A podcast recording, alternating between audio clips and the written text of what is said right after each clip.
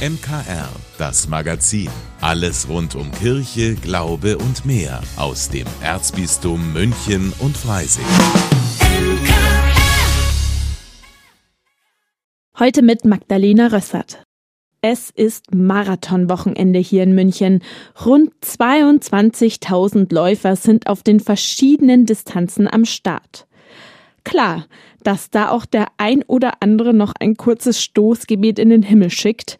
Und das ist auch vollkommen okay, sagt Pfarrer Rainer Maria Schießler. Ich habe eine wunderschöne Geschichte. Ich bin einmal über den Viktualienmarkt gegangen und mich hat ein Mann gefragt, darf ich jetzt darum beten, dass die Löwen aufsteigen? Ich sage, ja, natürlich, du musst sogar. Dann fragt er, ja, bringt es was? Ich, nein. Ja, warum soll ich noch beten? Sage ich, ja, damit du demütig wirst, wenn wir wirklich aufsteigen und damit du Trost bei dir hast, wenn wir es wieder nicht schaffen. Beten heißt nicht, mein Gebet verändert meine Umwelt, deswegen laufen die nicht schneller, deswegen trippeln die nicht besser, sondern Beten verändert mich, dass ich gestärkt in so eine Situation hineingehe. Schießler ist sich sicher, nicht nur Training und die richtige Ausrüstung helfen auf dem Weg ins Ziel, auch der Glaube kann eine wichtige Unterstützung sein. Der Glaube versetzt Berge, und zwar die Berge in mir, die es verhindern, dass ich den sportlichen Erfolg erleben kann oder nicht. Und wer 42,195 Kilometer unterwegs ist, hat auch jede Menge Zeit zum Nachdenken und vielleicht auch beten. Läufer sagen ja, dass man den Kopf freikriegt. Und wenn der Kopf frei ist, dann hat der liebe Gott wieder mehr Platz da drin. Im Herzen ist er ja sowieso. Unser Problem ist ja weniger das Herz als vielleicht dann doch der Kopf. Weil wir mit allem beschäftigt sind, mit Plänen, Vorhaben und so weiter. Was soll der liebe Gott uns noch was einflüstern? Trainieren für das Marathonwochenende macht jetzt keinen Sinn mehr. Stattdessen lieber gut essen, genug schlafen und als kleines legales Doping gibt's von Pfarrer Schießler noch einen Segen mit auf die Strecke. Der heilige Paulus sagt, seht die Läufe im Stadion an. Sie ringen um einen vergänglichen Siegespreis, wir alle aber um einen unvergänglichen. Trotzdem, meine lieben Marathonläufer, dieser Siegespreis heißt ankommen, heißt das Ziel erreichen, heißt erleben, zu was ich in der Lage bin. Dies möge euch gelingen auf eurem Weg und so segne und behüte euch über 42 Kilometer der gütige und der liebevolle Gott, der Vater, der Sohn und der Heilige Geist. Na dann kann ja nichts mehr schiefgehen. Übrigens, die Läufer sind am Sonntag auch mitten in der Stadt unterwegs und freuen sich über ganz viele Zuschauer und begeistertes Anfeuern. Obdachlose vor Kirchen. Das ist ein Bild, das man kennt. Viele schlafen auf Bänken davor und häufig bitten sie Gottesdienstbesucher nach der Messe um eine Spende. Aber in der Kirche? Da sieht man Obdachlose eher selten. Dass es auch anders geht, sieht man am Sonntag in der Münchner Pfarrei Leiden Christi. Dort findet ein Gottesdienst von und für Obdachlose statt. Gestaltet wird er von einem ganz besonderen Chor. Kombinieren Bauer mit den Einzelheiten.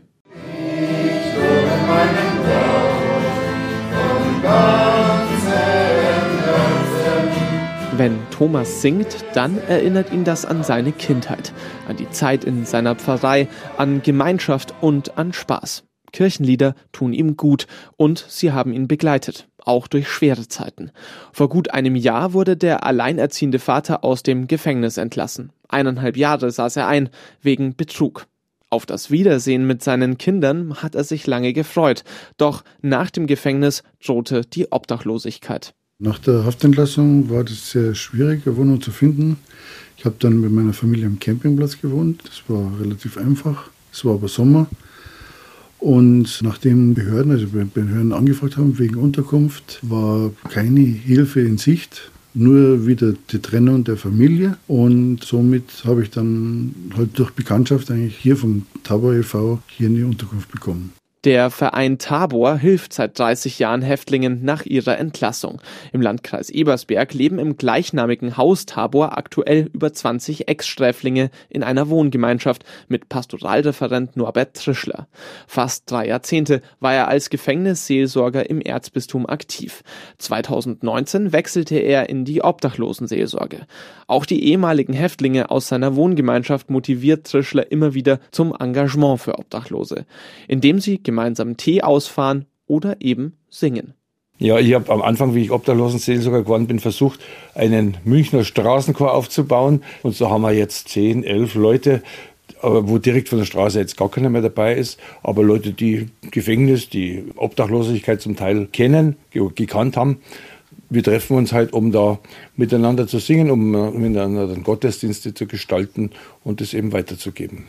Einmal in der Woche treffen sich Trischler, Thomas und die anderen Sängerinnen und Sänger zum Proben in Giesing. Mehrfach im Jahr gestaltet der Chor Gottesdienste. Die Messe am Sonntag in Leiden Christi richtet sich aber nicht nur an Wohnungslose. Sie ist vor allem auch für die Menschen, die nicht obdachlos sind, sagt Trischler. Wir wollen die Gemeinde ein Stück weit wachrütteln, sensibilisieren für die Situation von obdachlosen Menschen in München, wie das Leben aussieht als obdachloser Mensch in München und dafür, was wir als Christen denn tun könnten, damit wir auf die obdachlosen Menschen, auf die Freunde auf der Straße zugehen können, wie wir mit einer umgehen können, wie wir mit einer Mensch sein können, ohne eben von oben herab die christlichen Helfer auf dem Podest zu sein, sondern Mitmensch zu sein und ihnen auf Augenhöhe zu begegnen. Das will auch Sänger Thomas. Das Gute weitergeben, das er trotz seiner Haftvergangenheit und der drohenden Wohnungslosigkeit erlebt hat. Seine Überzeugung als gläubiger Christ. Ich will halt auch dem ein bisschen mehr Lebensfreude übermitteln. Ich bin von der schlechten Situation, habe ich es geschafft, ein einigermaßen normales Leben wieder zu führen.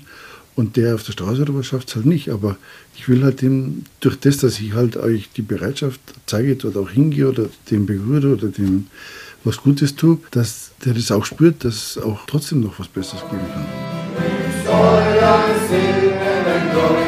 Los geht's mit dem Gottesdienst von und für obdachlose Menschen am Sonntag um halb elf in der Pfarrei Leiden Christi. Teilnehmen kann jeder, der sich um das Wohl Obdachloser sorgt. Corbina Bauer für das MKR.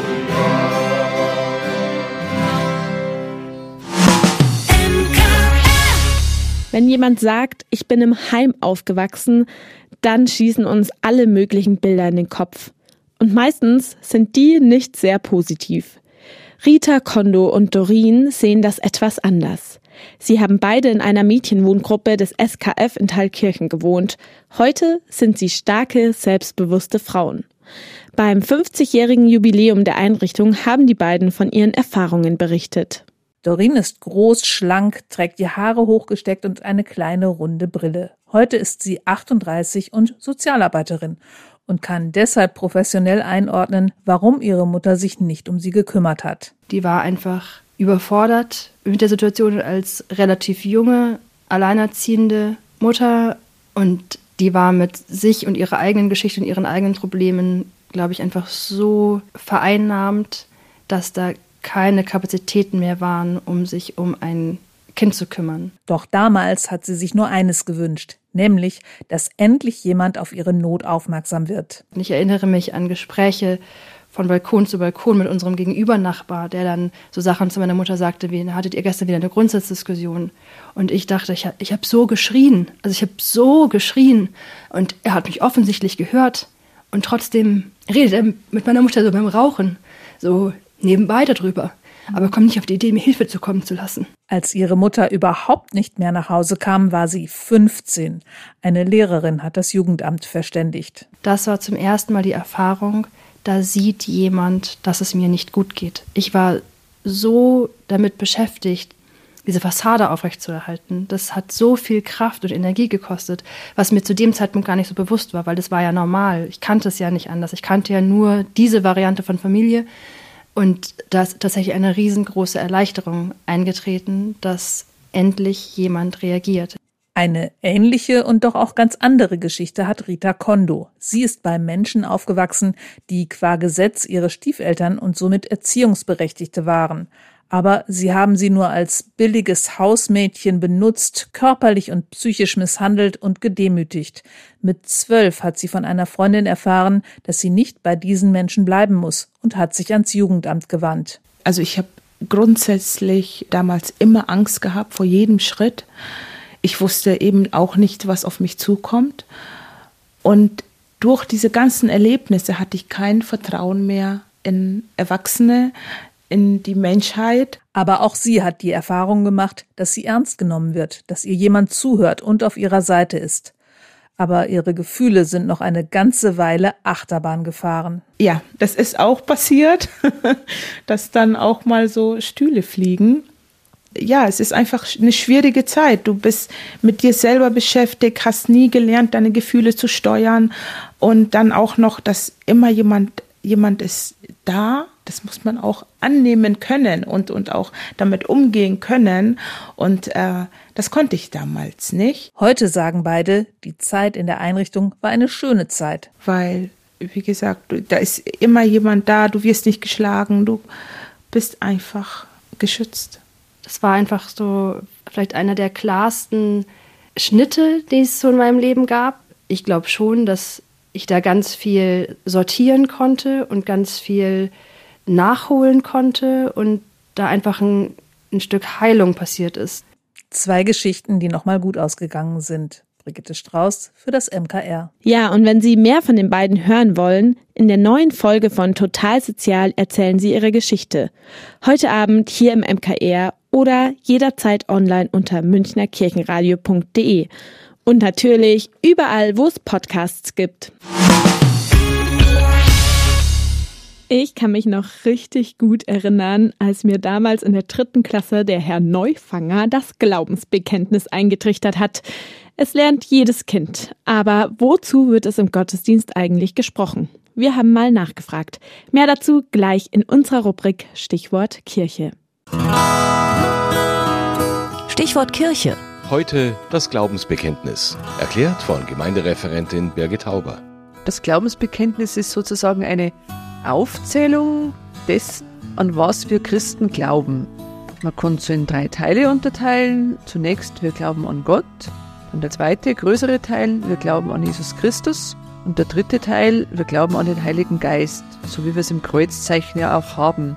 Und ich denke, es ist jeden Sonntag für die Christen weltweit wichtig, sich gegenseitig das zu bestätigen, an was wir glauben. Wenn man mal versucht, das Glaubensbekenntnis alleine aufzusagen, das schafft man fast nicht. Dazu braucht man die Gemeinschaft der Gläubigen. Und alles, was da drinnen steht, das schafft man auch, denke ich, alleine nicht, das alles zu glauben. Da braucht man andere, die einem dabei helfen, die einem das eine oder andere wieder mal erklären. Im Lauf des Lebens wird es auch so sein, dass das eine oder andere einem mal wichtiger ist und mehr bedeutet. Und deshalb ist es, denke ich, so, dass man jeden Sonntag wieder sich gegenseitig das sagt und sich bestätigt, das ist das, an das auf der ganzen Welt alle Christen glauben und in dieser Gemeinschaft können wir diesen Glauben auch miteinander tragen und erleben. Stichwort Kirche im Münchner Kirchenradio. Von A wie Ambo bis Z wie Ziborium.